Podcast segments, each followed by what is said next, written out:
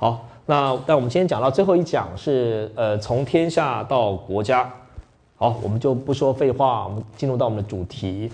那这个问题是啊，在一八七四年中日中国跟日本啊，因为牡丹社事件以及其后日本史上所谓的台湾出兵啊，然后引发了中国跟日本之间的谈判。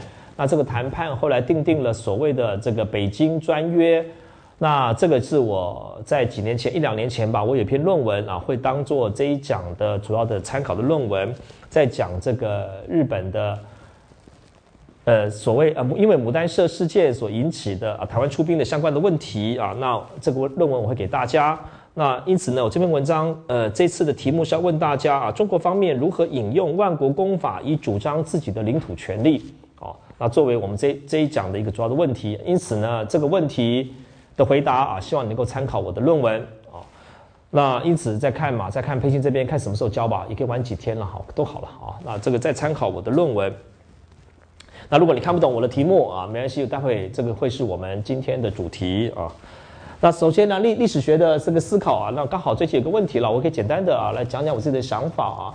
那前两天的新闻，这应该是从《中国时报》把它给弄。他说，法国的法国的国会众议院呢，二十二日通过一个法呃法律草案呐，将以刑事罪啊论处否认第一次世界大战期间鄂图曼土耳其帝国大屠杀亚美尼亚人者。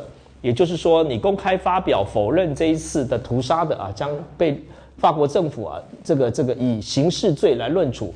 那土耳其大使啊，当然因为土耳其认为他们是继承鄂图曼土耳其帝国啊，所以说他们大表震怒啊，要要断断绝两国关系。那这个事情呢，其实所谓的亚美尼亚大屠杀呢，指一九一五年到一九一七年间，统治亚美尼亚的鄂图曼土耳其帝国呢，残杀了将近一百五十万个基督徒。哦，那对这个历史，但当然就说这其实这是个有趣的，我们历史学的研究者可以来思考这个问题了哦。那当然，我会当成一个问题来讨论，都是因为我没有标准答案啊。那我只是说，因为我们来思考一个问题，就是说，哦，当然我自己对于法国政府这个做法，我个人是反对了，我个人反对。那反对的原因是啊，我要我要带大家我们一起来思考的问题，就是说，国家或或者政府，他有没有权利来来决定这个历史学上的争议？哦那当然啊，这个呃，如果你要告诉我说亚美尼亚大屠杀它是一个惨绝人寰的事情啊，它是一个错误的事情，那尤其对于基督教世界来说，它是一个伊斯兰教去杀这个基督徒的事情啊，它应该被谴责啊，这个我都可以接受啊。但是你问题在于说，国家可不可以动用国家的权利、法律来解决历史的争端？那如果说这样的案子可以通过啊，那你你因为因为你觉得他对，所以他通过，因为你觉得他对嘛啊，那因为你觉得这个屠杀是很不对的，所以应该谴责他啊。那那那些公然否认有亚美尼亚大屠杀的人，简直是丧这个你说这个丧心病狂，这个在这个 case 上可以成立。但是如果国家有这种权利来决定历史的问题。啊，那我们也可以再赋予下次的法国国会再决定另外一个事情嘛，或者台湾的国会也可以来学习啊。凡否认啊，凡否认五胡乱华者啊，我们应该判以两年徒刑啊。凡凡这个否认如何？哎，可不可以这样做呢？啊，那国家有没有这么大的权力呢？啊，如果国家的权力可以可以啊，可以进入到历史学的课题，那我们历史学研究在做什么呢？哦，所以说，当然我我个人做一个历史学家，对这样的一个东西，我我个人有我个人的疑虑了。也就是说，很多事情它的结结果可能是对的，可是它有没有这样的一个形式上的权利呢？哦，那这个就像我我们我们待会要讨论牡丹社事件哦，当然最近好像也有也有一些委员啊政治人物说啊，这个牡丹社事件呢，最近的研究如何？因此啊。我们监察院或者什么院呢？要下令啊，应该要求学术机构如何来来探探讨牡丹社事件。哎，政治政治有这种权利来做这个事情吗？也就是说，就个别的案子或许是对的，但是呢，政治有没有权利如此的来干预学术研究？他来指导我们做学术研究？哦，那这一点也是我最我我我最喜欢这个这个这个。呃讽刺吧啊。那如果任何问题可以由政治来解决，那就不要做学术研究啦，是不是呢？那如果说，哎，我们今天成法国成立一个亚美尼亚大屠杀事件真相调查委员会，真相已经清楚啦啊，凡是否认这个真相人，我们就判判他徒刑啊。我觉得这个是干预学术研究的自由了。哦，那那这一点啊，当然我还是说啊，哎，这是有趣的一个一个事情了。我们讲政治跟。跟知识之间，政治跟历史之间一个有趣的事情啊，那我我我没有要要清楚的表达，哎，这个是对，这个错，哎，或许可以提供我们上课的同学来思考这个分际在哪里。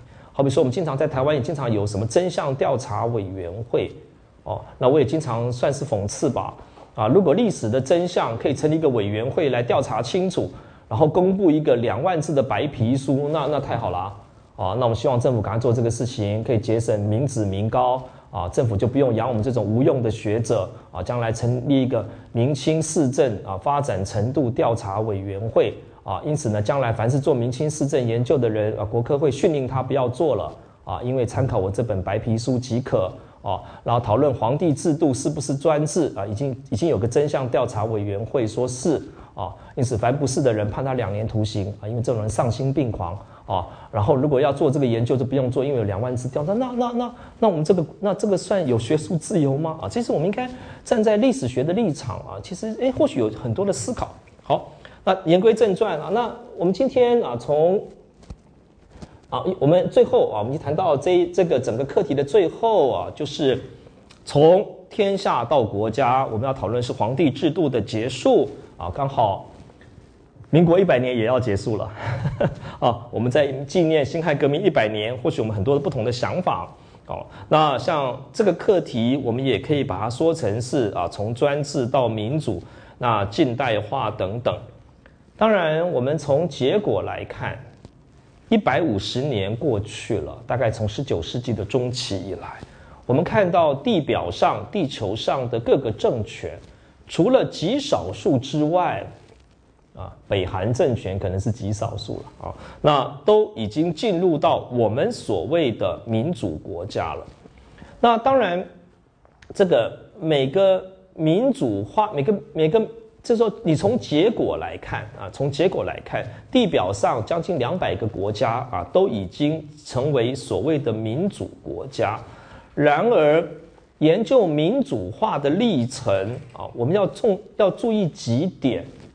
当然，最有名的研究这些民主化的历程啊，那就是啊，在西方的学术理论啊，甚至像很有名的像费正清他们所提出来的啊，挑战与回应啊，这个因为因为西方的挑战，东方的回应啊，这是一个研究近代化的一个基本的模式。西方挑战了我们，所以说我们做了回应。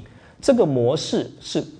成立的了，啊，你你，如果您问我说，老师，如果没有西方的挑战，中国会不会有民主共和政体？我想，我我不知道了，我想很难吧，不会不会在这个时候产生吧。然而啊，然而这个模式的解释是有它的限制的。我们可以讲，同样的西方的挑战，并不是每个国家都发展出一样的近代化。因此这几年来，包括我在内，我们都在讲多元的近代化。啊，或者你讲多元现代化 （modern） 这个字了。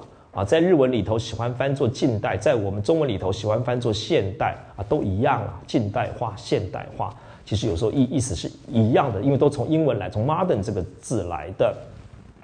我们最近都在强调多元的近代化。啊，同样受西方民主政体的挑战，但是不同的国家，非洲、伊斯兰世界、东亚有不同的不同的发展啊。那日本走向帝国侵略，中国走向民族国家共产主义，有不同的发展哦。所以说，我们应该要重视两个，一个就是前近代的政治结构到底是什么啊？你也可以说，好比说，同样的西方来了。那有些国家沦为殖民地，有些国家却开始有很大的发展，同样都西方来了。那为什么呢？因为每个国家它有不同的政治结构。那第二个当然历史事件，历史学家最最重视的就是历史事件哦。那我们跟社会科学之所以有差别，在认识事情上面，因为我们关注历史事件，是不是？那你好比说，这个你要问我说，老师，如果不是一九八八年蒋经国突然逝世了啊，那会不会有不同的发展呢？或许吧。啊，那就像就像这个这个今年。今年这个一月十二月十七号啊，金正日的逝世，突然间逝世啊，我想这个都是事件，作为一个事件，它有它的影响的。那当然，我想就中国来说呢，啊，它的近代化呢，当然就是克服超越了皇帝制度啊。那中国的民主政治呢，当然是从皇帝制度来的。那我们也可以说，它是从。从清帝国转换过来的，我这边给一张啊，这个茂木敏夫啊，其实我很推荐这位学者了啊。那他有一些书籍，那呃，我我我也鼓励大家啊，这个呃，花点时间去学日文啊。啊。那我我有时候鼓励大家学日文，日文很难学了，早点花时间学啊啊啊！语言越越晚越难，所以多花点时间学啊。那日文的好处在哪里呢？当然，一方面。对我们来说，它是一个不难学的语言，因为它很多汉字啊。但是呢，你也知道，我们学日文，成也汉字，败也汉字啊。哦，我们比起欧美人来说，因为我们掌握汉字，所以读起来很容易。可是就是因为你掌握了汉字嘛，你就不努力了啊，不努力啊。那很多人这个这个日文念了很久呢，连连东南西北左右他也念不出来，是不是啊？哦，你你知道日文的东怎么念吗？你也不知道啊，南怎么念不知道。左怎么念你也不知道，我那一反正都写汉字嘛，管他的啊。那那言归，但是就说日文的好处就是说，日本的日本的出版业学术事业很发达，你可以读到很多很好的啊这种这种通论性的书。茂木敏夫啊，他有很多很好的通论性的书。我记得去年我们在上那个日日文史学名作的时候，我们去读了他一本讲东亚近代，我觉得那个书很好，非常有趣啊。那我就从里头所拿出来，我会给大家书单。他给了我们这个一个一个很有趣的地图，那这个地图他在告诉我们，就是说，简单来讲了哈，就说我们现在要研究皇帝制度的崩溃，对我这种主要是在研究十世纪以前的中国史的人来说，其实很困难，非常的困难啊，因为呢，我的中国史理论呢，到了唐朝呢，诶，已经捉襟见肘了啊，再往下走呢，已经讲不出来了。啊，然后偏偏又遇到一个奇妙的清帝国，啊，就是说这个帝国它又不是传统中国的模式，所以这几年来，其实我们还蛮鼓励做清史研究的。啊。我也跟一些系上的兼任老师哦去谈，哎，你们来教我们这个清代政治史，因为我们的确很缺清代政治史，明。这个文化社会文化史相对不缺了哦，那为什么呢？因为清帝国是一个奇妙的帝国，它跟传统中国的朝代都不一样啊。举例来说，茂木敏夫说，这个帝国是实施二元支配啊，你不要忘记啊。虽然说我们现在观念当中把清朝视为是一个统一的国家，那这是它的版图，那这个虚线部分呢，是在十九世纪中期以后，因为跟列强的条约所割地、割地的地方、割出去的地方，啊，那这我们待会会看。清朝作为一个二元帝国，第一个，它的一员是在北京，作为承袭明朝的中国正统的王权，他承袭了明朝的天子居中国治天下。啊，这种这种儒教的观念。可是另外一个，他在热河啊，他在热河。那以北亚的王权的最高统治者的地位，继承了像单于、可呃可汗、单于这样的一个地位，来支来统治啊所谓的北亚。这个北亚是笼统说了啊，但笼统说，当然我想包含蒙古啊、蒙古、新疆、西藏啊，但是西藏不好说是北亚。啊，但我们笼统的这样来讲，当然还有一还有一个地方很特别，就是你可以说满清的老巢就是在满洲啊，所以说它是一个二元统治的。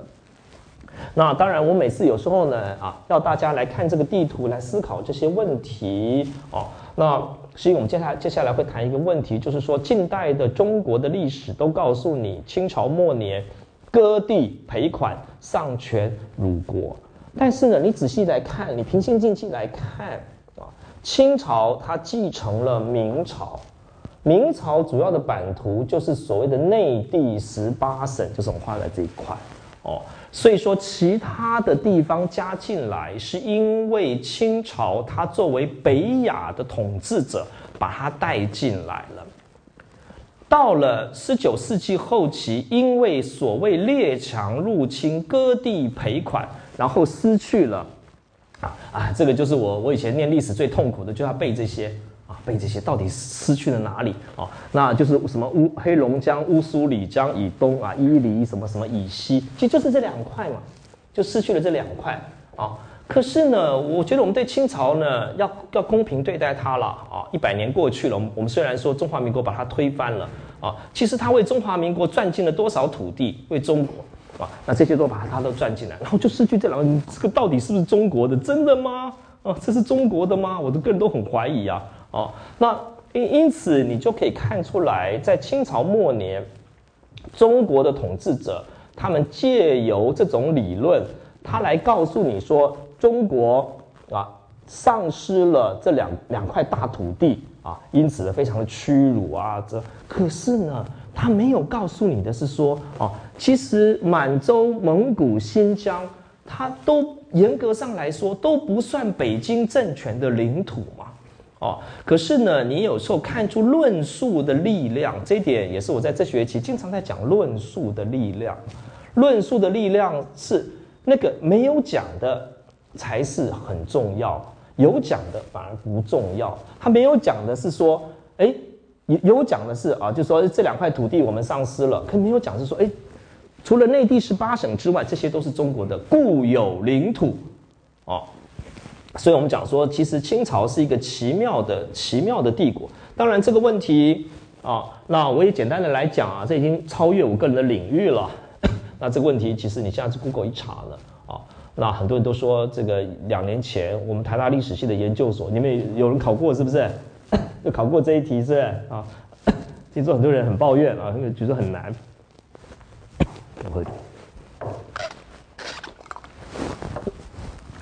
就是新清史，其实新清史呢，啊，是从这个这个美国的学者很有名的 Rosky 啊，他的他的提所提出来的，其实他在讲的一个重点就是说，这个清朝的，呃，他说清，我们看清史啊，那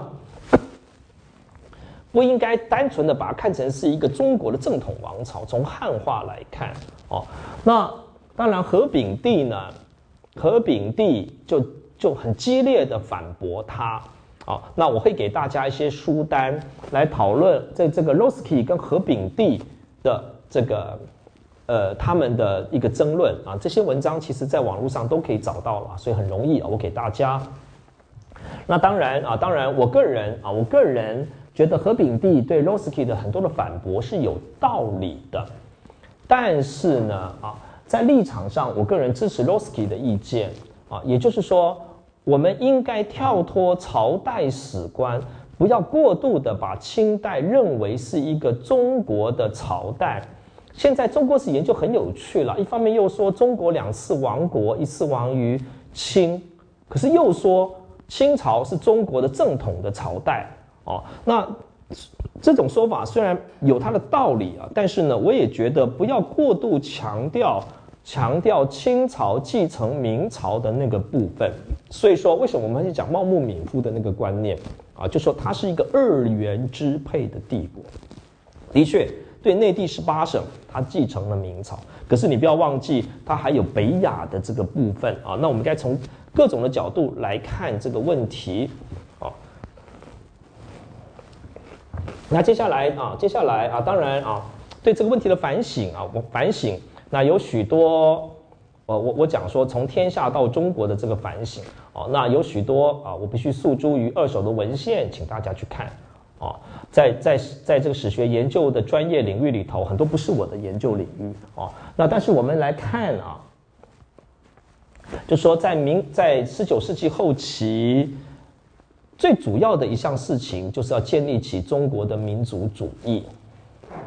那在这个建构中国民族主义的过程当中呢，啊，那我们所念的历史呢？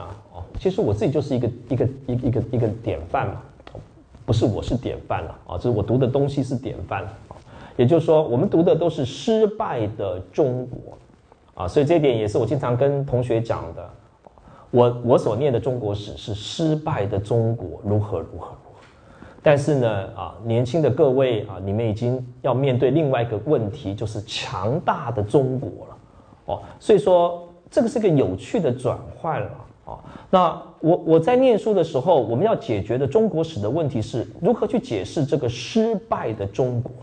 然后在这个失败的中国的意象当中，去寻找中国的光荣啊！这是我这一辈人啊，我们被教出来的啊。中国失败了啊，积弱不振啊，割地赔款，丧权辱国。但是中国其实是很光荣的啊，因此呢，奋起吧啊！这个这个啊，少年中国啊，大家要赶快努力。这是我们这一辈人所学到。但是你们这一辈人已经不同的啊，不同的历史的现状。当然，历史学是不断的跟现代对话嘛。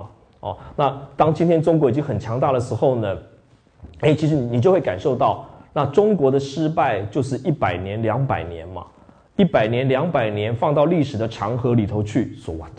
啊，所以说你你当然很容易得到一个结论，中国其实一直很强大啊。啊，那那是这两两年意外的一些事情而已呀，所以没有那么多事情需要检讨啊，不要像老师那一辈人一天那样讲，一天到晚在问为什么中国没有民主啊，中国没有科学啊，中国没有资本主义，那个都不是问题了啊，中国一直很强大啊，其实这个问这样的一个感受已经已经出现很久了啦，啊，出现很久了啊，那当然就说我们也可以这样来讲啊，就是说，其实在十九世纪后期啊。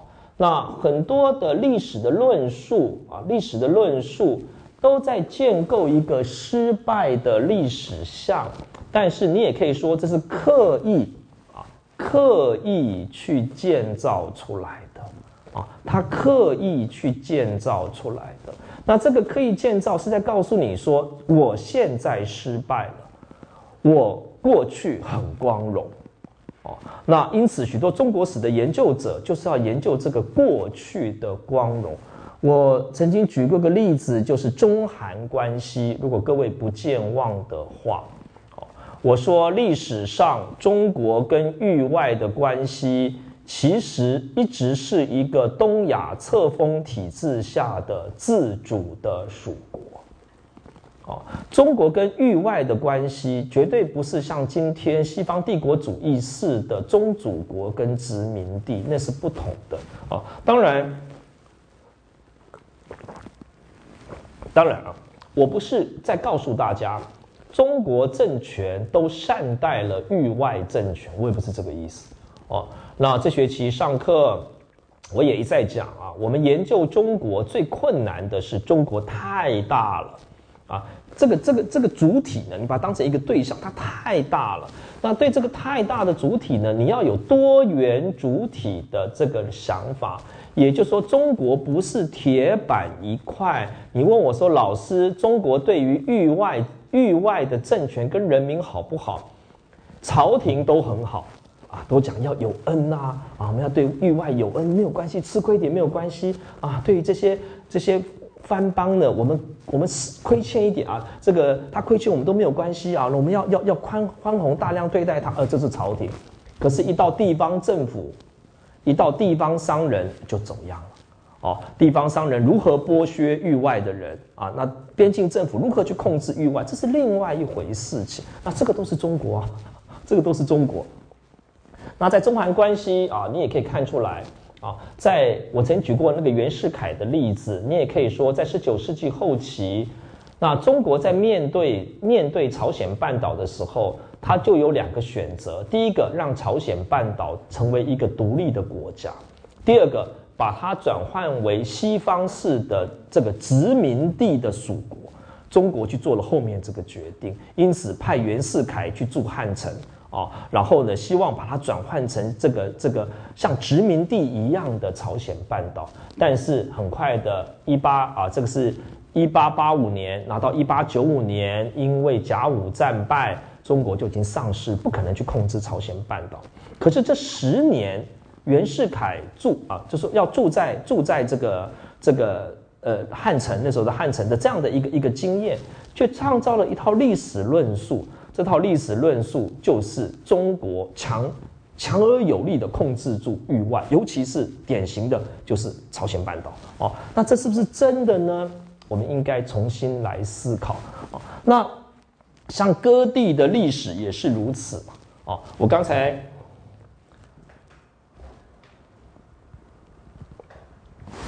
我们刚来来来来看这个图，是不是呢？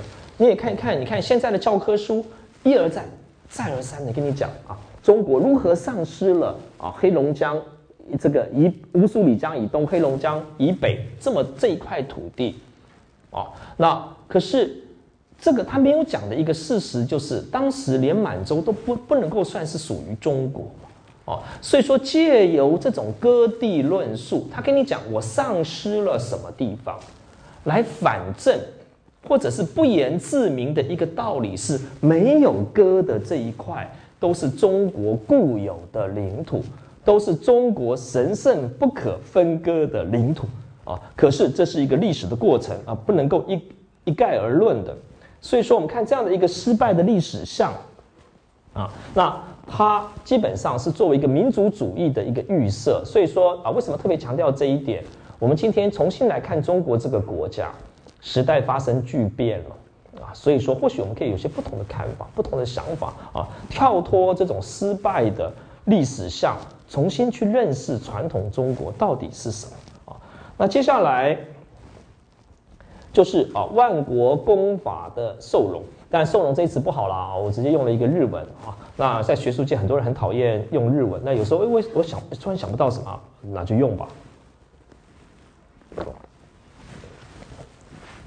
首先呢，我们来看一句很有名的话啊，这是康有为的《尚书》里头的一句话啊，他上给皇帝的说，他说：“当以列国并立之势治天下，啊，不当以一统垂赏之势治天下。”这是经常被引用的一句话啊，来讲讲这个近代中国的的变化。那当然，其中的就是列国并立 vs 一统垂赏。那一统垂赏。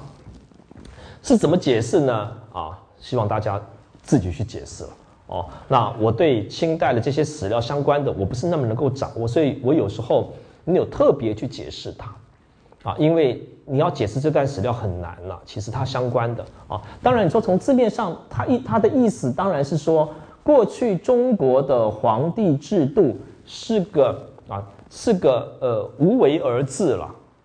啊，无为而治啊，然后是一个象征性的皇帝去统治天下。可是现在已经到了列国并立之势了，所以说要积极努力去做一些事情啊。那这段话背后怎么去解读它啊？那呃，各位有兴趣自己去做了。但不管怎么说，这段话他在跟你讲一个列国并立之势。呃，我自己不太喜欢断章取义去引一段文章，很多人在引引引这段文章啊。然后呢，他在跟你讲说，这段文章是说啊，现在已经从列国啊，从过去的天下到列国并立，但这段话其实看不出来，因为后面他也在跟你讲说，列国之势啊，以并立之势治天下，这什么意思啊？还是天下吗？啊，那所以说这段话不太容易解，不太容，其实不容易解了。哦，那我自己读过相关的研究，讨论这段话的，也没有认真解过这段话，因为他们对天下这个概念不敏感啊。那我们很敏感，但是呢，因为敏感，所以解不出来啊，不太容易解。那不管怎么说，他在告诉你说啊，新的局势是列国并立。那这个列国并立呢，我也一再跟大家讲，前近代的东亚也就是列国并立啊。我在一些文章当中呢，最新一些文章我也讲说，当然前近代也是列国并立，不是只有到近代才列国并立啊。但是这个列国并立指的当然是指啊西方式的国际国际法或者西方式国际法架构下的这个列国。我们简单的来讲啊啊，就是国际来了，国际这个概念啊，国际这个概念来了，那。这种国际不是东亚的国际，而是西方式的西方式的国际。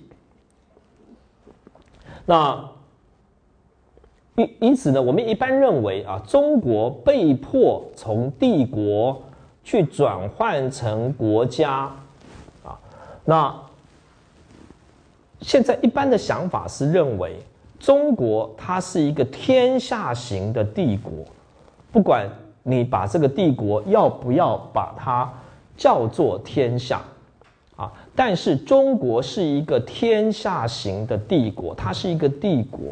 那它现在被迫要转换成一个国家了。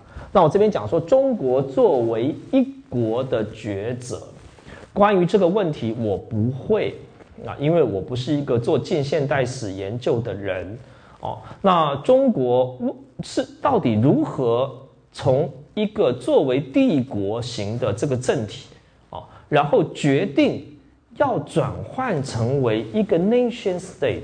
这个中间的过程啊，虽然说我自己不是一个做近现代史研究的人啊，或许我看的论文也不够多啊，相较于专家，但是至少我所看到其实还不是很清楚了啊，不是很清楚。那尤其尤其我们经过对照，日本它要做一个帝国嘛，其实日本它要做一个帝国啊，就说呃，当然你说在英文里头的这个呃 state 跟 empire 怎么去区别，这又是一个。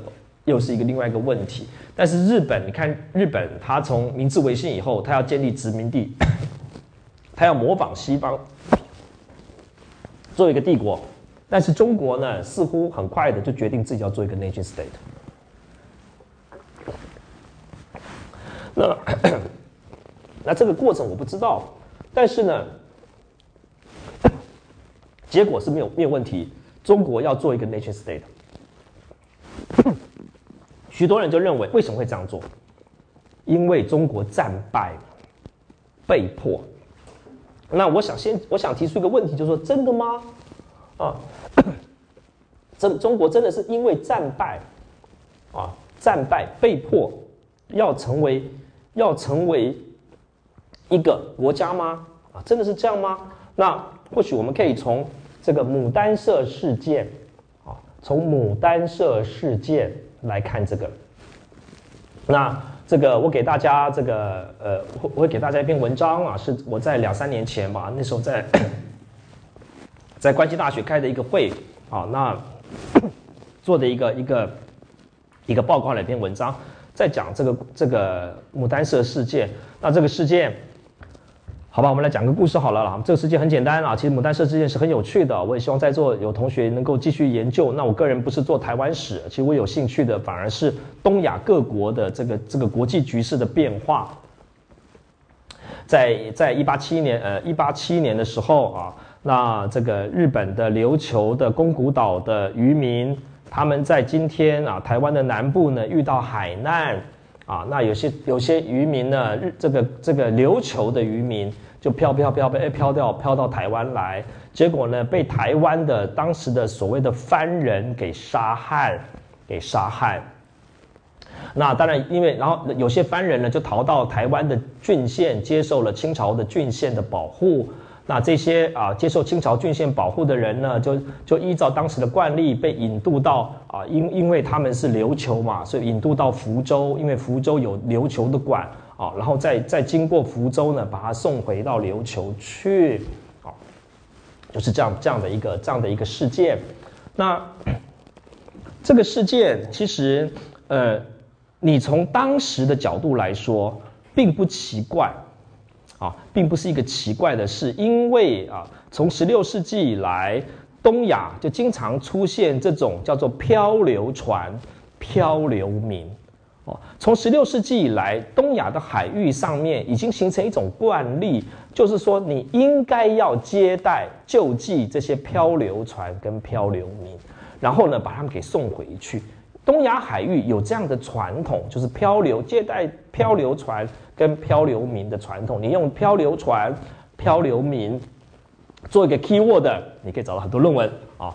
那台湾有很多学者啊，在在在在在研究啊，中央研究院有海洋史的研究中心啊。那这个呃，我们可以推荐啊，中央研究院的研究员啊，刘旭峰先生啊，他的一个海洋史的部落格非常好啊，也可以去参参考。可是呢，这个事情是啊，这个这些这些琉球的这个渔民呢，被台湾的藩人给杀了，给杀了。好，这个事情后来在报纸上登了，报上登，在报上登的时候呢，那这个呃标题是“南海奇闻”，啊，这是件很奇怪的事，很有趣的事情啊。那大家用用用看那个八卦新闻的角度呢，在看这个事情，所以说大家也不觉得有什么很特别的事情。可是开始事情的开始是啊，日本呃这个 英法就有外交官啊，英法就有外交官。去跟日本的外交官说，如果是依照我们西方的标准，这是一件惊天动地的大事。你们的渔民在海外被外国人给杀了，然后你们政府竟然闷不吭声，闷不吭声，怎么会是这样呢？啊，那当然你也可以，这这是这是日本政府，然后因此呢，就有人去询问中国政府，哎。这个你们的态度是怎么样？那他们的说法是说，嗯，这是这是这个藩邦的人藩人杀的啊，是不是呢？那你去问那个藩人，你问我干什么呢？这跟我无关啊，跟我无关。那你也可以说，刚开始的时候，日本政府没有敏感这件事情，中国政府也说你不要来找我，跟我没有关系啊。可是事情开始发展了，开始发展出来。那你也可以说是西方的外交官开始介入，他们用的就是西方国际公法的概念。国家主权，那于是呢，日本政府呢就非常清楚的意识到，这是一个可以炒作的课题哦，借由这个课题来炒作日本的国家主权，而且呢，这个问题又牵涉到琉球，当时的琉球并不能够确定说它是属于日本的领土，日本一直要把琉球并入到日本的领土以。这个里头去，在明治维新以后，因此他们觉得，如果他们可以出面帮这些琉球的渔民争取他们的权利，那就可以证明琉球是日本的领土。然后相对之下，中国政府也开始警觉到，不对，他不能说这个事情跟他无关。如果说这个事情跟他无关，就证明台湾的很多的地方不是中国的领土。哦，那不管怎么说，你必须承认这件事情跟中国政府有关，因为是你的人民去杀了人。所以说啊，你看到西方的势力进来，然后中日双方呢，他们基于西方的万国公法当中的主权观念，他们开始互动啊。于是日本政府做了一个很大的决决定啊，甚至有日本史的学者说。这件事情是日本帝国的开幕剧，他们日本帝国终于开幕了，就是他们要做，他们要台湾出兵，他们派兵啊，在台湾的南边登陆，然后中国政府也看这个局势不对啊，如果日本出兵，那我不反击，那就代表台湾不是我的，所以中国也开始动员，准备啊，准备反击，在台湾登陆去反击日本啊，大战开始要爆发。后来啊，一八七四年，双方啊，最主要在北京开始进行谈判。那我我的文章当中就在进就在讨论这个有关于北京的谈判。当然，我利用了很多既有的研究的研究的成果啊。那其中的研究还包含张荣志先生的研究。那他曾经在我编的一本书里头写过一篇文章啊。那我个人受到很大的启发。那各位也可以去参考这篇文章啊。其实我有电子档啊。那我我的我的我也根据张荣志的相关的研究，他告诉我们。一八七四年的这个这个中日两国的北京的谈判，双方所引用的根据都是万国公法，啊，根据一根据万国公法啊，我有权利出兵台湾，因为台湾是无主之地，他们强调台湾是无主之地，没有没有主人，没有主权的地方，没有你中国主权的地方。而琉球是我日本的一部分，所以我要出兵。那中国反过来讲说不对啊。那虽然啊，虽然这个牡丹社啊，这不一定是不不一定只有牡丹社了哈。牡丹社这些藩社，虽然在我中国的理论当中，它是化外之地，可是呢，根据万国公法。这个地方虽是我传统化外之地，可是是我的领土的一部分，啊，所以你不能不跟我打招呼，直接在台湾出兵哦。那双方啊就这个问题进行一些谈判，那结果当然中国中国去啊，中国算是呃日本说赔款，中国不承认赔款啊，中国是说好啊，你反正你们日本军队也到了台湾来嘛，那我付一点军费给你们嘛，你们也回去了哦。那可是那双方呢就达成一些协议。那双方呢，借由中日专约达成了一个有趣的协议，我个人觉得是一个双赢的协议。啊，双赢的协议就是琉球属于日本，台湾属于中国。啊，他们做了这个这个互相两个帝国做了这样的一个协议，而他们根据的都是新的万国公法。而不再是东亚既有的册封啊、朝贡体制的哦。那当然啊，当然中国呃还是不承认琉球是，就是说口头上是不承认琉球是是日本的一部分了，口头上是不承认。就今天的冲绳啊，那那这个事情其实让我们让我们可以去思考一个问题，也就是我那篇文章所思考的一个问题，就是。过去我们都认为中国因为战败割地赔款，所以中国被动的接受了万国公法。可是呢，我们举这个例子，我相信你还可以举很多的例子。其实我们可以去思考，中国利用万国公法，把自己改造成为一个民族国家，真的有吃亏吗？啊其实我们可以重新来思考这个问题，也是我那篇论文要去思考的一个问题。过去我们都认为，从天下到国家，对中国来说是一个吃亏的事情，是一个丧权辱国的事情。可是真的吗？好，那尤其我们经过了一百多年，到了二十一世纪的今天了，啊。那二零一一年快过去了，我们重新思考，哎，真的中国有吃亏吗？哦，你去，我我我不要再去看那张地图了了啊！你你光去城市这张地图，你觉得中国根本赚翻了。那中国从一个内地十八省啊，通过万国公法的这个关于民族国家的定义，哦，然后呢，怎么样去把周边的国家全部把它纳入成为它 nation state 的一部分？当然，这个过程。不顺利啦，到今天都还问题重重啦，新疆问题啊，西藏问题，还有我们台湾问题啊。但是，但是中国真的是如此的被动吗？哦，那我们可以来思考万国公法的万国公法的性质是什么？哦，那当然，我们过去会认为万国公法呢，当然是为每个国家所设立，那当然不是嘛。哦，其实万国公法的万国公法的本质呢？它就是为西方这些征服者列强所定的一个公约嘛，哦，就是我们该重新如此来思考万国公法。那它看似是一个国际关系的平等的规定，当然不是嘛，哦，好比说，它里头去规范一个原则，也是我最喜欢讲的啊，就说，呃，什么叫做呃，什么叫做主权？这个主权就是我征服了。我发现了，我征服了啊，所以我我有这个地方的主权，这就是万国万国万国公法的一个一个一个原理啊。那也就是说，西方这些帝国主义者，他们在所谓的第三世界的一个征服过程当中，那他们怎么去认定这块土地是我的？那我我只要提出一个文件啊，这个这证明呢，这个这个土这块岛呢是我们的某某船长啊，他第一个发现，这是他的航海日志啊，所以这个地方就是。哦，这是万国公法的一个原理，就是谁先发现就是他的。哦，那这个当然是一个帝国主义的原理嘛。哦，那这点我最喜欢最喜欢嘲讽发现的历史观嘛。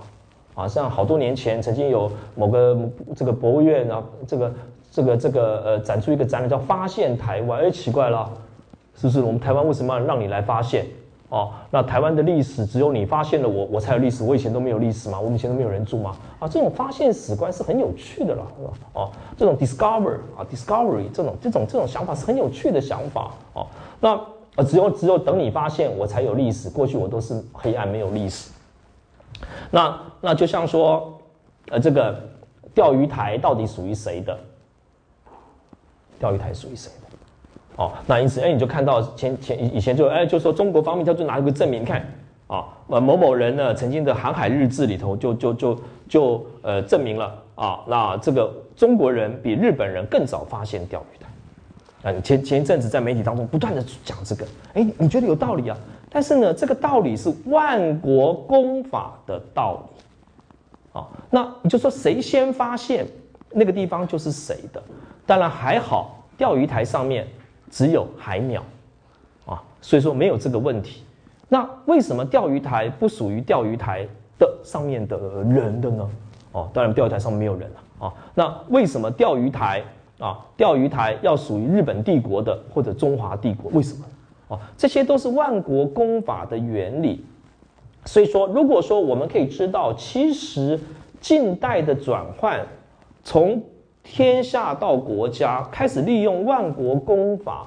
对于中国来说，我们可以重新来思考，它不见得是一个被迫的一件事情。虽然说割地赔款、丧权辱国这些都是真的，但是呢，我想万国公法对于东亚的旧帝国，像是日本跟中国，其实是有利的。所以说，或许我们可以说，过去我们看待这些事情都是东方 VS 西方嘛。啊，西历东晋，那中国呢？这个东方呢？啊，在西朝的这个拍打之下，我们都是弱者。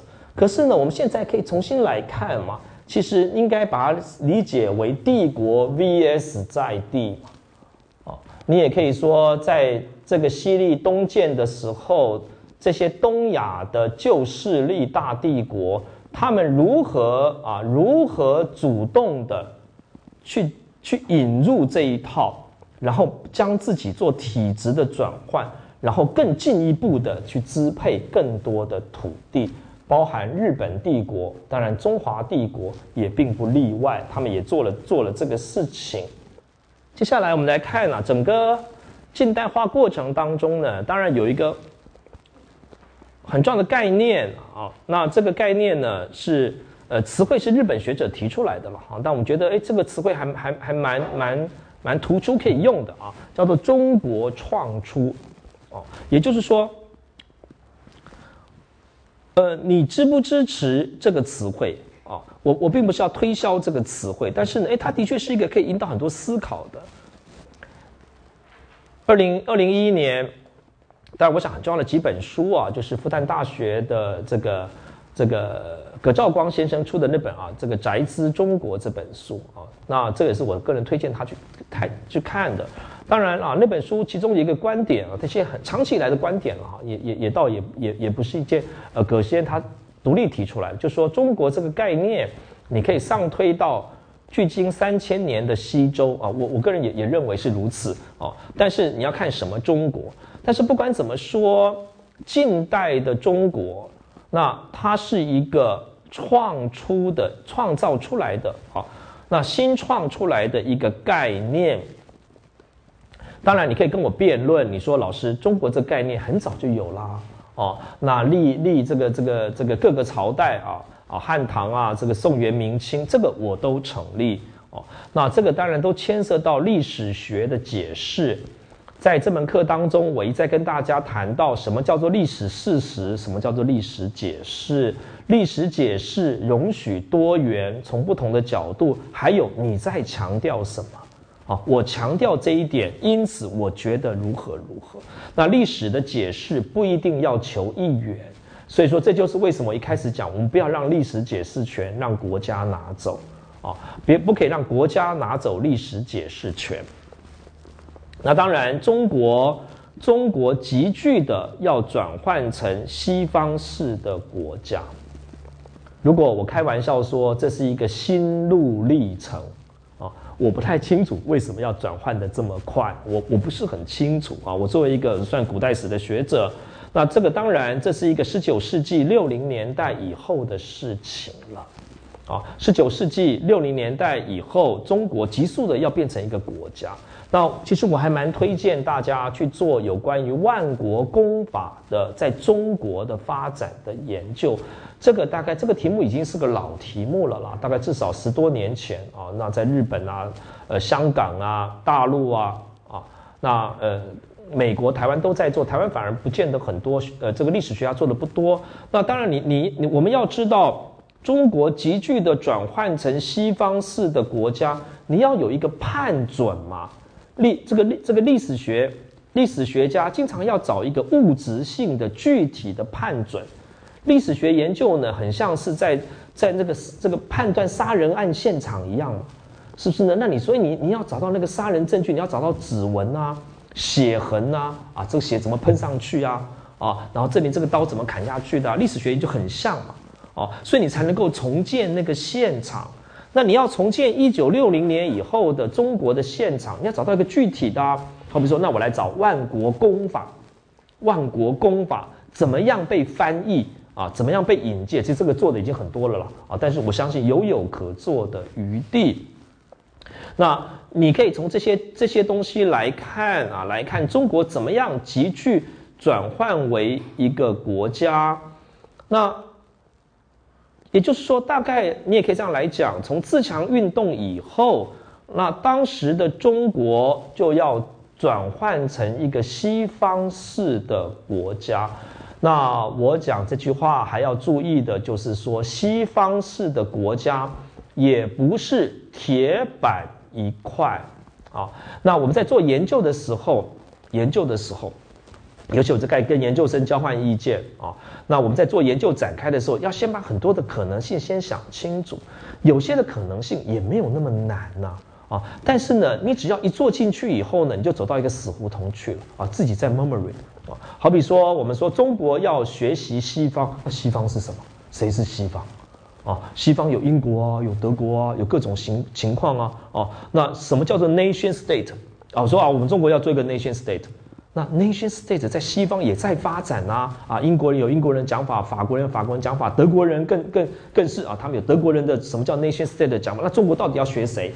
哦，这些啊，这些其实西方也在变嘛，啊，西方并不是已经编好了一本书让你参考啊，没有，哦，那所以说。这就是做这个题目非常有趣、具挑战性的一个东西啊。那我也建议大家，如果如果要做这样的题目啊，要具体啊，好比说啊，你你不要讲啊，中国呃中国的创出什么的啊，这个很难做了。你要找个具体的啊，就像说在命案现场去去追那个血痕一样，你总找个具体的可以做的嘛。哦，那这个有可能是万国公法啊。那当然。在啊，你说在自强运动以后，那中国就要就要转换成一个国家。那有人说这个叫做中国的创出，其中啊，我也跟大家拉拉杂杂的从第一讲开始说啊。那近代中国的成立有各种的观点，我们的教科书比较强调的是近代中国是完全继承前近代中国。哦，那我觉得这是一个观点呢。我我我不是说这是错的啊，虽然说我经常在在批评这个观点啊，说这个观点的不足在哪里啊，但是它是有道理的啊，不然不会有这么多人相信嘛啊。做历史学历史学研究做多了，你就知道啊，我们有没有比别人聪明，虽然也不比别人笨。哦，那你说啊，别人都相信这个道理之后，刚还真不相信，因为他比较聪明，没有这种事情的。哦，那他有道理，的确他有道理。所以近这个近代中国是跟前近代中国它是延续的，有道理。哦，然而呢，我们为什么有时候特别要去讲，特别要去讲建构论？啊，特别是讲建构论，也就是说，我们要注意，其实近代中国民族主义的各个部分，它当然有前近代的材料。你要去建构近代民族主义啊？那你说，哎，都是都是都是自己发明出来？当然不是嘛！你要很多的材料嘛！啊，就像说中央研究院的近史所的研究员啊，沈沈松桥先生啊，沈沈先有很多很好的著作啊。如果你要研究近代中国民族主义的课题，很简单，你就跑你就上网上到近史所去找沈松桥先生的他的著作目录。你去找他论文，那现在生成很多论文根本就在网站当中啊，啊，那你你你你坐在马桶上都可以下载啊，所以说现在做研究越来越容易了啊，那就赶快把它拿来念一念。那沈先生有一篇文章啊，其实很比较早啊，就研究皇帝 Yellow 的那个皇帝，皇帝的信仰 Yellow 的那个皇帝啊，因为我都我都在讲这个皇帝啊，难难得讲到那个 Yellow 的皇帝哦，那。哎，你说皇帝作为中华民族的祖先，皇帝啊，我们经常讲说啊，我们是炎黄子孙啊，这个炎呢可能还比较小一点啊，我们是皇帝的子孙。那我还我还会收到这个这个这个单位寄给我通知啊，要我去参加啊，他什么联合祭祖典礼啊，其中就是要摇拜皇皇陵，祭皇陵，哦，但我不会参加这种活动啊。那这个皇帝这个人物，当然不是捏着不，我我有没有这个我不知道了。我说历史上就有嘛，啊，你你去读《史记》就看到这个人嘛，哦，但是呢，在清末以前，从来没有跟你讲，他从来没有跟你讲说皇帝是中华民族的共同始祖啊。道理很简单嘛，当时连中华民族这个概念都没有嘛。皇帝他是呃另外那个皇帝了，天子的那个皇帝的神圣家族的始祖，也就是说，只有那个那个天子的家族。才会跟这个 yellow 的皇帝有关，一般的人跟这个 yellow 的皇帝是没有关联性的。可是你就看到了近代的民族主义者如何去建构这个 yellow 的皇帝，他跟所有中国人之间的这种血缘血缘上的关系，这就是我所谓的建构论。也就是说，当然你要讲说，如果说我们说民族。什么叫做 nation state？它有一些主权、领土、共同的文化认同啊，这些作为近代 nation state 的共同的要素。那这些要素都可以在前近代的中国去找它。你说主权，那中国做个帝国，当然有它的主权啊。那差别是说，哎，中国没有发 visa 啊，中国中国当时没有护照，没有这个签证。啊，这个不同，但是你不能说中国没有主权，没有控制的区域啊。中国有法律系统啊，啊，那个都是主权。中国还有这个户籍制啊，啊，控制每一个人啊，哦，那个都是啊，哦，那认同当然有啊，中国当然有一个文化的认同，那个很强烈啊，啊，那共同的文化当然有啊，啊，但是这一些都要经过啊，经过近代的近代的一个转换。近代的近代的一个转换，所以说为什么我们特别要去跟大家推销推销这个建构论啊？那我不是说中国是凭空创造出来的，那当然我也我作为一个中国史的学者，这个问题太大，我经常觉得捉襟见肘。我捉襟见肘的原因是因为我的理解经常是停留在第十世纪就结束了。哦，那再往后面，我个人没有研究，虽然我读了一些东西，我也我也没有什么信心。我相信啊，我相信其后有一个很大的变化啊。各位也也上了我一个学期的课，也可以读出我我诶，或许我些东西我可以引导你思考，有些东西我有我的限制哦。我也希望你能够能够体会到我的限制，这些东西是可以继续做的了。我的限制应该是各位可以继续做的，就说好比说啊，我对十世纪以后，诶，我我我说的比较少了。哦，那十世纪以后，当然有人说唐宋变革，但是我个人觉得唐宋变革没有那么大。哦，那大的应该是在元朝的成立啊，元朝的成立，那甚至是啊这个北宋、南宋以后新儒家思想的出来啊，新儒学的出现，那尤其是明清的变化，那这些啊，当然许多人认为，呃，近代的中国民族主义的很多的要素，你可能不是去接唐代。而是去接新儒家，接新儒家啊，新儒家很多的想法，甚至接明清社会。那这一点啊，希望大家有兴趣的去研究。就说传统中国，我们讲这个变化啊，不是两千年是一套，然后到变化，这是很糟糕的一种想法哦。那当然，它的变化可能好几个阶段，这几个阶段怎么去把它确认出来啊？那这个目前很困难。虽然说我自己号称是在做皇帝制度。我一直也想为皇帝制度呢做一个分歧，都分不出来，啊！但是我想这是可以努力的学术的事业。那不管怎么说，这个中国的创出呢，当然它有几个很有趣的观点了。好比说啊，他要去证明中国曾经支配域外属国，啊，诶，这个也是一个很重很有趣的观点。也就是说，中国曾经支配域外属国。但是呢，现在因为积弱不振，割地赔款，现在都没有了。可是过去有哦，过去中国啊，这个武功，这个这个这个能够笼罩域外啊，这一点也是我这学期去跟他 argue 的哦。或许我们更应该认为，中国其实它是一个内向性的帝国啊，这一点已经供大家思考。那第二个就是说，中国曾经支配基层社会啊，那这一点我我跟大家讨论的比较少，也就是说。近代的中国史，他要跟你讨论中国这样的一个一个上层的国家，他非常积极的控制住基层社会，用这个来证明中国是一个国家，历史上中国是一个国家，哦，而不是一个松散的帝国而已，哦。那细节啊，我我们我们再来看，那当然，中国创出呢有很多的层面可以来讨论，那立刻所。面对的问题呢，其实是领土问题。领土问题。那在一八七四年啊，一八七四年，中日开始签《北京专约》，为了牡丹社事件以及台湾出兵，清廷就非常清楚的认识到国际的局势了。哦，那也就是说啊，你于是你接下来你就你就看到了啊，看到这个刘铭传来了，我们这边还有铭传国小。啊，那流民船来了，台湾要建省，台湾建省啊，那他们知道啊，如果过去啊，过去我我们前面提到的啊，这个呃，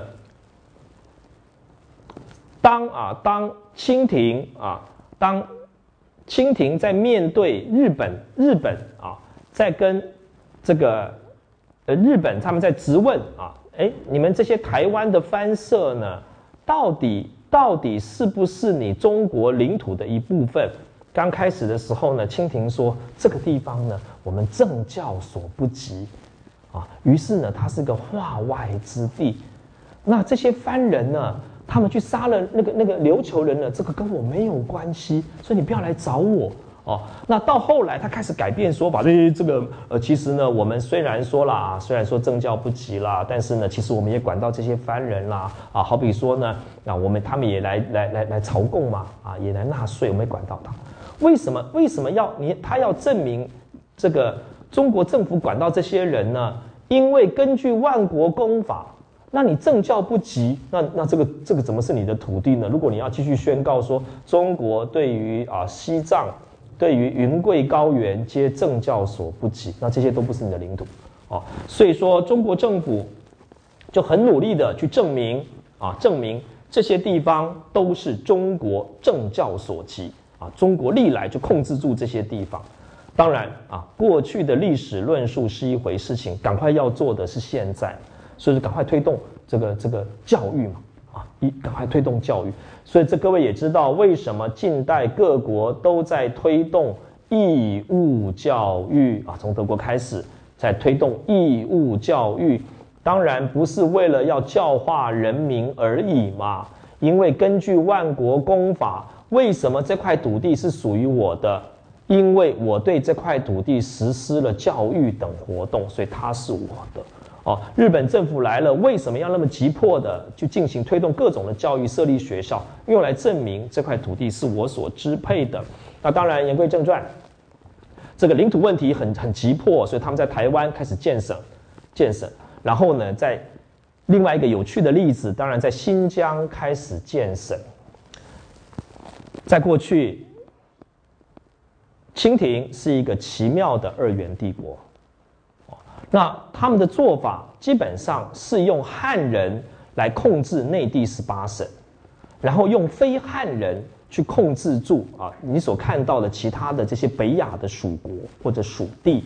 那新疆这个地方当然是，如果各位啊各位一个很简单的历史，各位都知道，后来因为新疆发生了一些所谓的叛变，因此呢，清廷派了谁去打他？左宗棠，那据说这就是左宗棠鸡的由来啊。那这个左宗棠呢，左宗棠是一个汉人嘛，所以说这个是一个这个是一个非常强大的一一个非常重要的历史的转折，就是清廷派了一个汉人去打去打打新疆啊，就他代表的整个国家政策的转换。换言之，他已经不要把新疆当成是二元帝国的另外一元，他们要一元化。第二个，他打下来了以后呢，就把新疆设省。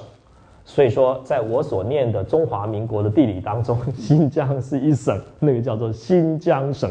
有人问我说：“老师为什么那么奇怪啊？为什么新疆是省？那就是因为在当时，你必须宣告它是跟内地十八省一一样是省，你才能够在万国公法当中立刻被认为这个地方是你的领土。所以他们要解决这些领土问题。那当时有各种的，啊，满洲也一样啊。”啊，满洲也到更后面啊，开始变成所谓的东三省，啊，他们也开始设省，那这些都是要解决啊，解决所谓的领土问题，也就是说，把这些周边地区把它变成中国郡县，或者你说州县，或者是你你你讲的更就是应该说省省县的一部分，那用这种方式来宣告。清朝的二元统治现在开始逐渐变成一元统治，你如何从二元变一元？那他们所根据的方法就不再是旧有的天下理论，诶，他们找到一个很有趣的解套，就是利用万国公法，既文明又开化，又是一个新的方式，然后把这些领土把它拿拿进来。当然啊。呃，讲的好听了啊，当然这些事情，这样这些到目前为止都还是中国的一个很大的问题了啊，新疆问题，啊，蒙古问题现在比较少了。蒙古因为，呃，我我我的地理我的教科书里头的蒙古还是我们的了啊。那我住在青田街，我们还遇到对面就是蒙藏委员会啊，啊，蒙藏委员会，那那个蒙古还是我还是我们的。那当然，其实蒙古问题也是很有趣的问题了哦。那蒙古可能是现在的。这个一些蒙古国啊，我我我们在夏天的时候还跟蒙古国有一个交流啊，他们来开会。那这个蒙古国是蒙古人呢，他们是蒙古国的人比较少，在中国的蒙古人比较多啊，这是一个很有趣的一个他们的政治问题啊。那所以他们跟台湾问题又不太一样。那还有新疆问题啊，这很严峻啊。西藏问题当然或许更严峻。这都中国所面对的一些课题啊，都从这边开始。那皇帝制度的崩溃啊，啊，我们可以看，呃，皇帝制度的我我写错了，三三三根柱子了，不是四根柱子。皇帝制度呢，它的几个重要的支撑点，第一个就是儒教啊，或者你说就是我所谓的天下理论。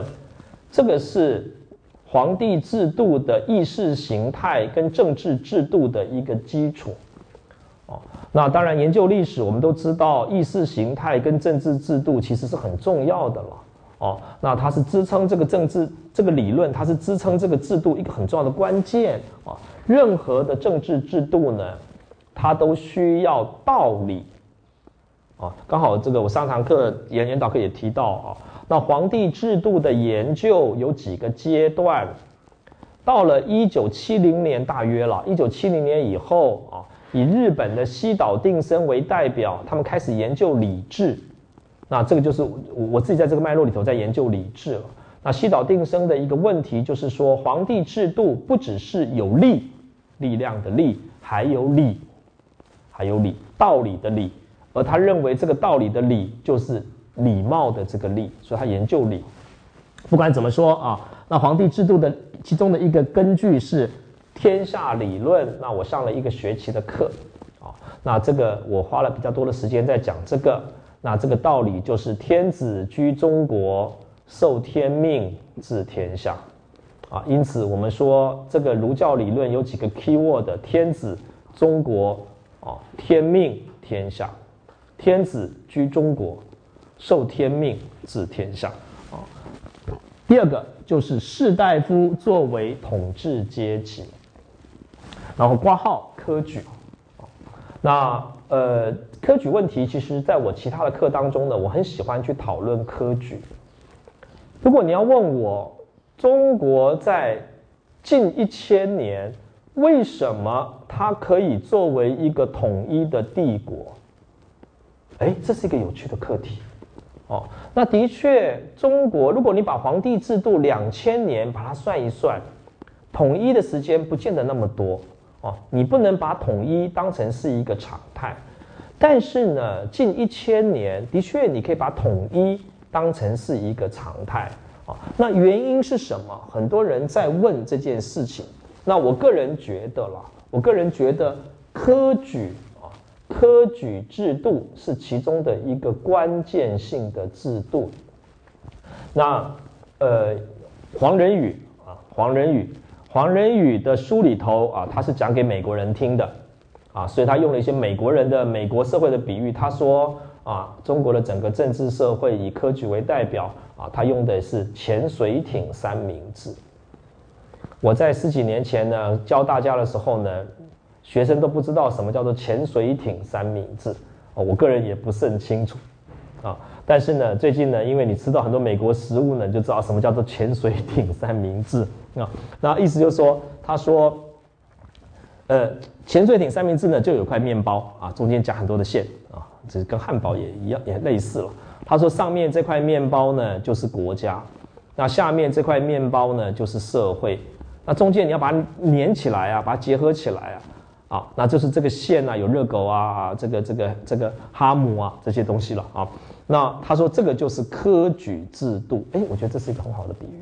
哦，那也就是说，这一千年的中国，它之所以作为一个统一的帝国，哦，如果我们要论功行赏，啊，第一名应该颁给科举制度，哦，它让。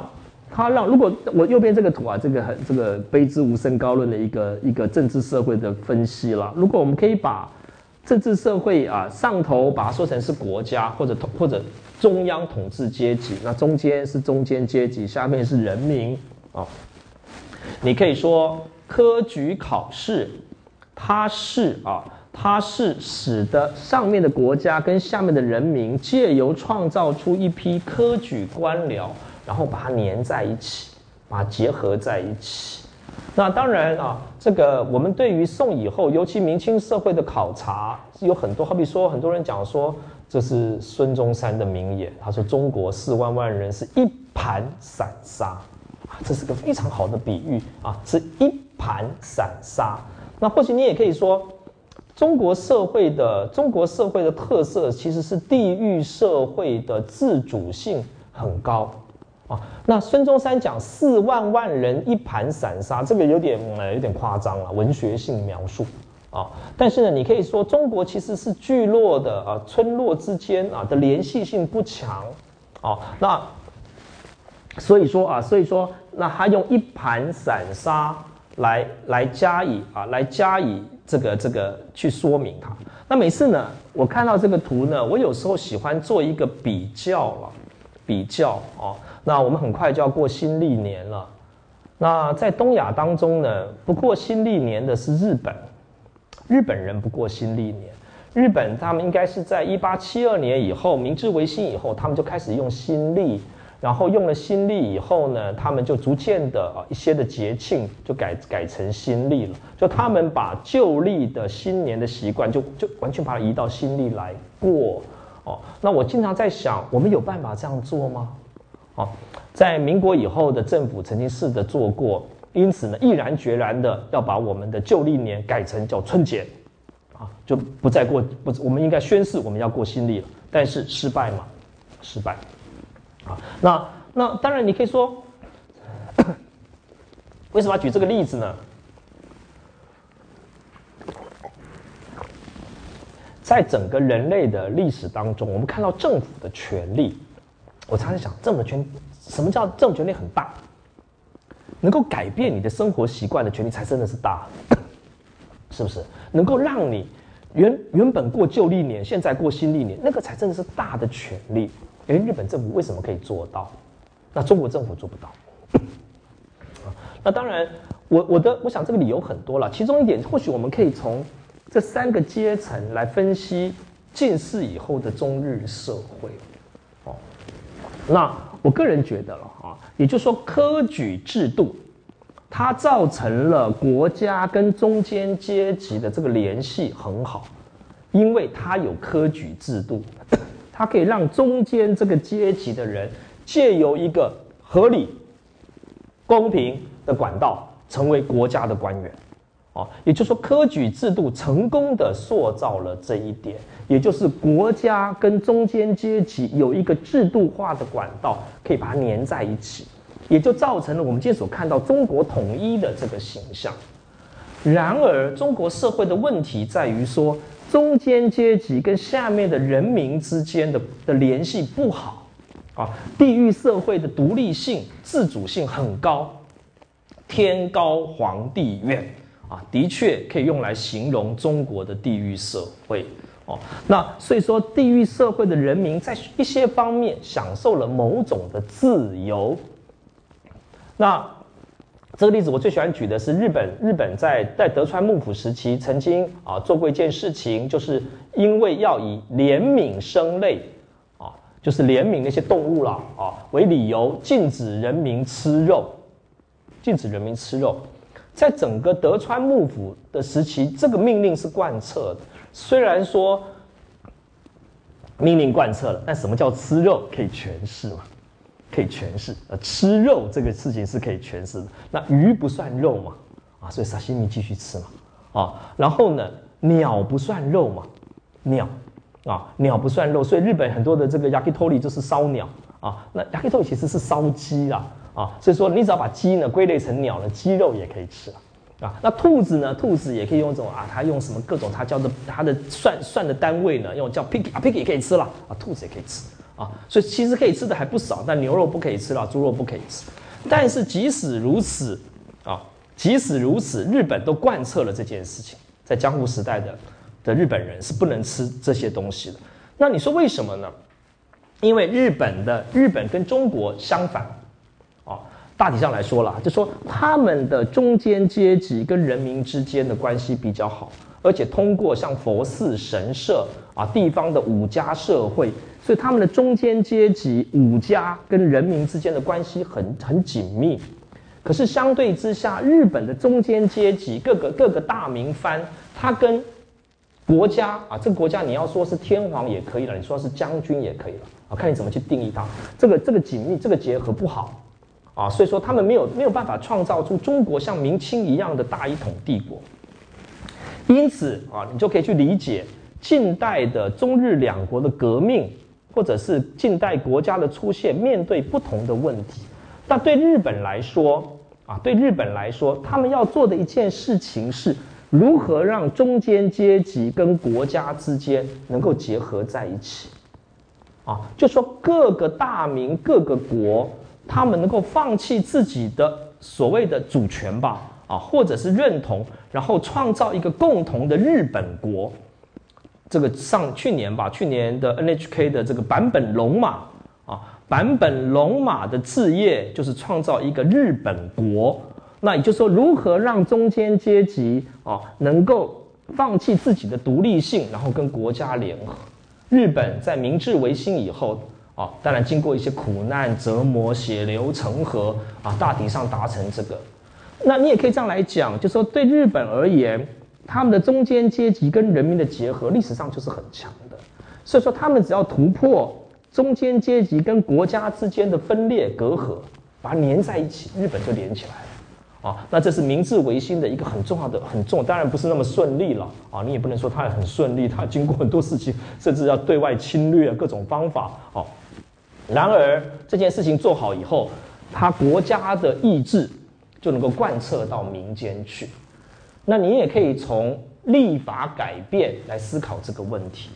立法改变很难啊，你要这样想啊，改变立法很难啊，没有什么东西比改变时间的东西是更难的。可是中国啊，中国不是这样，中国是。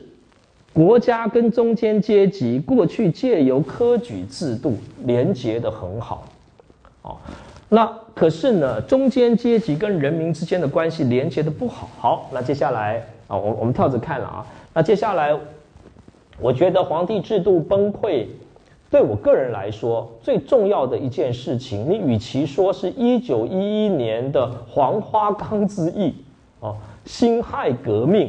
我觉得不如你说是一九零五年废止科举考试，这个是皇帝制度崩溃的一个前兆。哦，那从我的解释来说，你看六年以后，皇帝制度就崩溃了。啊，这个速度之快的一个两千年帝国哦，当然不是说前面没有征兆了啊。那当然你可以这样来讲，就说，在一九零五年以前，许多人对于孙文革命是抱持着中立的态度，啊不不对对不起了啊，抱持反对的态度。可是，一九零五年废止科举考试以后，那他们就被抱着中立的态度，政治上的中立是很可怕的，哦。那今天呢？假设今天这个屏东县有人造反了啊，要推翻马马政府啊，那甘甘老师的态度是中立，我总理，看你打了打了结果，我再来决定。那那这个很很危险啊。那但你可以想，为什么一九零五年废止科举考试以后，这个这个很多人的态度是在态度改变了？那很容易理解嘛，是不是呢？我从小就是要念台大，啊，是不是？我妈妈三岁就把我送到补习班去补习啊，啊，就是补物理、化学、数学啊，啊，就是为了要念台大，而且念电机系啊。啊，可是呢，当我当我十八岁呢，要考考台大的时候呢，政府宣布了不考物理、化学、数学，哦，要考撑杆跳跟丢铅球。你早讲嘛，是不是呢？我从三岁开始准备丢铅球啊，啊，这我当然很不满你的政府啊。所以说，你可以想象废止科举考试对于士人阶层的打击有多大哦。那一千就说你也可以说一千年来把国家跟中间阶级粘在一起的这个东西就断掉了。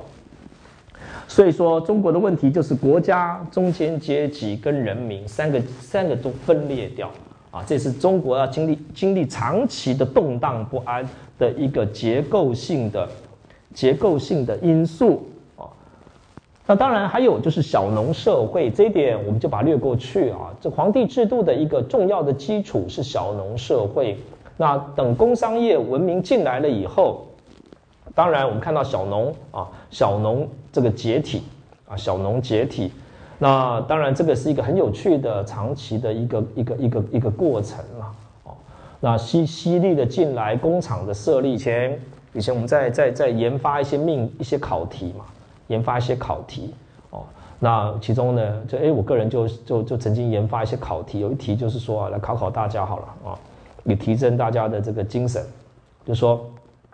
李小龙啊，李小龙这个他是从广州，呃，他是住广州乡下嘛，然后呢到广州呢的工厂里头去工作哦，然后李小龙呢是专门打外国人啊，在一九六零年那个时候呢，我们做一个失败的，你可以说失败的中国人的这种想法里头，看到李小龙在打那些那些那些洋人的时候，大家都好高兴，起来鼓掌啊，这个是很有趣的历史。那。这个李这个李小龙的故事是以哪个条约为背景？啊，A 南京条约，B 这个 马关条约，是一种答案是马关，答案是马关条约，因为马关条约签订以后呢，准许洋人呢在在这个中国内地设立工厂，啊，这也是个很有趣的，这是我当时我们在研发的课题，也就是说，在马关条约以后呢。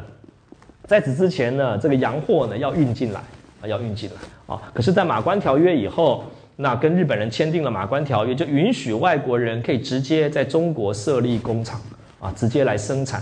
那当然，中国就一败涂地了嘛。因为过去呢，或许你觉得我们的土布啊，比那些洋布啊，这个不见得好，但是呢，洋布要进口啊，所以我有价格，有些人就没有价格优势了。你看整个整个整个改变。好，那但这一点我们就不多说。我我再我再谈几点了，就是国际的冲击，天下观的解体了，啊，天下观的解体。那这一点当然对我一个做天下制度研究的人来说呢，呃，也很难我好好的解释啊。那天下观念是说中国天子啊，我们讲天子居中国，然后治天下，这个观念从战国发展出来以后，一直到。清朝末年，那当然你可以说，那中国的天子那么无知吗？不知道有外面的世界吗？他们都知道吗？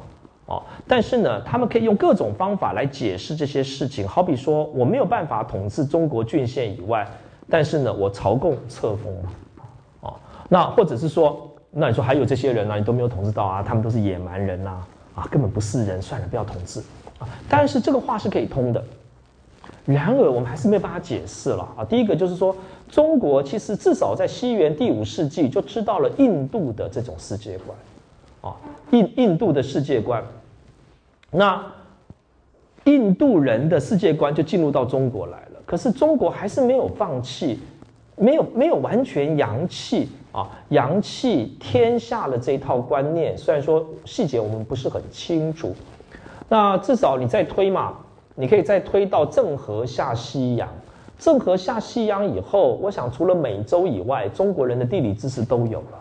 可是中国也没有放弃天下的观念。那你更不用讲这个这个明末清初传教士到中国来，世界地图已经带来中国了，中国也没有因此放弃他的天下观念。然而，必须等到十九世世纪后期以后，中国就开始放弃了。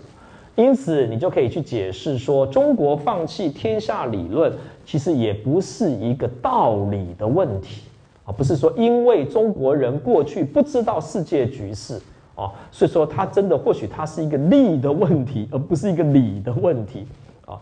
历史学研究有时候徘徊在利与理之间呐，是很有趣的，或者叫大家可以来想这个利与理之间的辩论。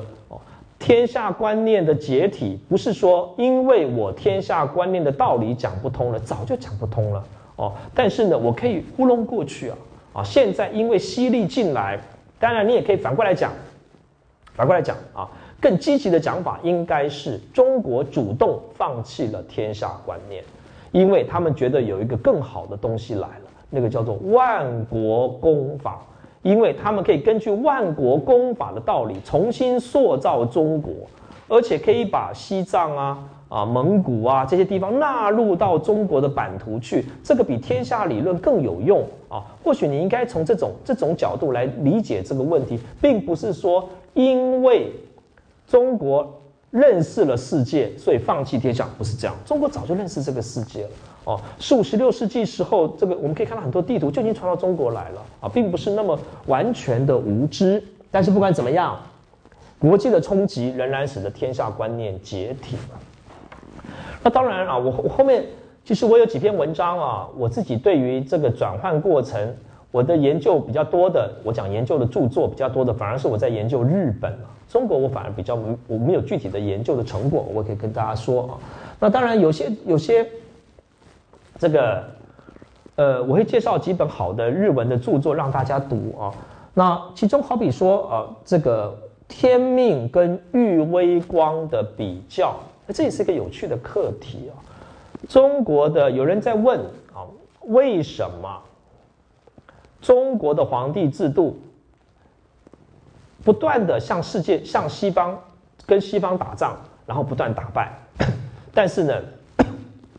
中国的皇帝并没有退位，啊，你可以最后他是因为辛亥革命起来才才才才结束掉。可是相对之下的十九世纪中期，当西方的啊以美国为代表的势力进入到日本以后，德川政权就就立刻啊所谓的大政归还给天皇。为什么这个变化？当然，其中的一个解释是中国的天子。中国的皇帝制度的最后的理据、理论的根据是天命，啊，那你只要继续相信自己有天命，这个政权就存在。所以说，即使我被英国打败啦，我被法国打败了，八国联军也来了，我我有天命啊，我天命在身啊，啊，但是德川幕府的它的正当性来自于玉微光，也就是说，哎，这个各位打 PC game 都知道了。啊，就是说，他们经过战国统一统一天下呢，是通过军事的武力的，啊，就说德川幕府的军的正当性支配天下的正当性，这个天下是日本列岛，是因为它有最高的武力，因此德川幕府只要打败一次，啊，他跟外国政府打败一次，他的御威光就崩溃了，啊，所以说他不敢对外。他不敢对外国宣战，而不像不像中国的慈禧太后可以向世界开战，啊，那那那种气派啊，只有天命政权才有这种气派，向世界开战。啊，因为反正天命在我嘛，啊，那日本 日本政府不是这样，所以这是一个很有趣的转换。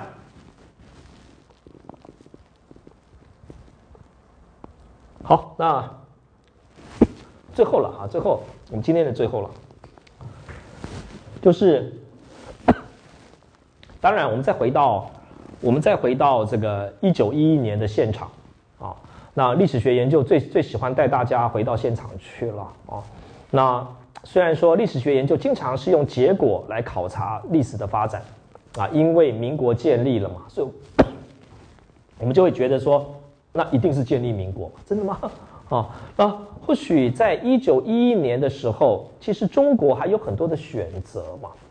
哦，我最喜欢问，在历史的现场上，中当时的行动者有什么选择？中国可以选啊，你你可以这样来讲，中国没有选，对不起，中国没有选择的是啊，继续维持皇帝制度啊。一九六零呃一八六零年以后，中国大概已经没有选择了。当然，你说还是有人在运动啊，有人在想，但是大势所趋，或许啊你可以这样讲，中国不会再去选择皇帝制度哦。那为什么呢？因为你说天下理论的解体啊，那使得皇帝制度所根据的天下理论已经没有了啊，所以说你没有办法，你没有办法再继续的维持住天下理论，然后继续有皇帝制度，还有吸力太强了。啊中国快亡国了，所以你要赶快转换成国际的一员啊！所以说都造成了，都造成了旧有的皇帝制度绝对不可能维持。可是废除皇帝制度不一定要走向共和，不一定要走向共和。另外一条路更容易想象的应该是君主立宪。君主立宪应该是另外一个很很可能的答案嘛？哦，那历史学研究有时候我们通过我们一些想象力，然后找寻相关的历史的背景，其实我们可以发现一个历史的人物啊，他有他是有一些 choice 的，有些 choice 啊，但那你要排除一些没有的不可能的事情。那但是为什么中国不会走向不会走向？君主立宪呢，就你必须把另外一个问题放进来看，这就是清朝末年中国历史的特殊性，就是当时是一个异族统治，所谓异族统治，因此国民革命虽然号称叫国民的革命，其实它是一个反满革命。那这个当然还有一点就是，这我可以引领大家大家去思考的，就是从中国到中中华。啊在在十九世纪的前期，那时候开始讨论中国要有什么国民，那时候的有那时候的最最主要答案是要要叫中国作为中国的国民，可是后来脱颖而出的是中华，你你去看啊，你去看中国历史上中国跟中华是两个不同的概念，那我个人也不接受中华中国是中华的简称，怎么有这种简称方法？哦。那你说很多人说啊，中国是中华民国、中华人民共和国的简称，中国就是一词，怎么会是简称呢？啊，如果是简称，那你那你怎么可以去去检索过去的词汇？那当然不是简称啊！啊，它从宅之中国就已经出现中国了，中国当然不是简称，中国不是中华人民共和国或者中华民国的简称，啊，中国就是中国。它是天下的中央之国，那中国这一词一一它比较相对之下没有族群跟文化的意义，相对之下啊，当然其实有了。那相对什么？相对中华，因为“华”这个字太强烈了，它就是华夷之华。那如果你说这个国家叫做华夷之华的中华，就是排除了这个满蒙回藏啊，你应该把它排除掉。啊，或者你讲说它是边缘的汉人的边缘啊，以汉人为主体，但是它是汉人的边缘，所以说这是一个有趣的两个角逐，但是非常有趣的是，最后采用的名字是中华作为国名。所以说啊，为什么又叫做中国？这个我不知道啊，或许可以。可以可以可以讨论。那后来当然，孙中山一建国以后就宣告五族共和啊，就建立个五色旗啊。那那当然也可以说，因为国民革命它是个反满运动，因此就不太可能是一个满人的皇帝然后来支配中国。或许是这个历史情境的特殊性，使得中国不会走向君主立宪，于是只有只有走向共和，哦，把皇帝给推翻掉。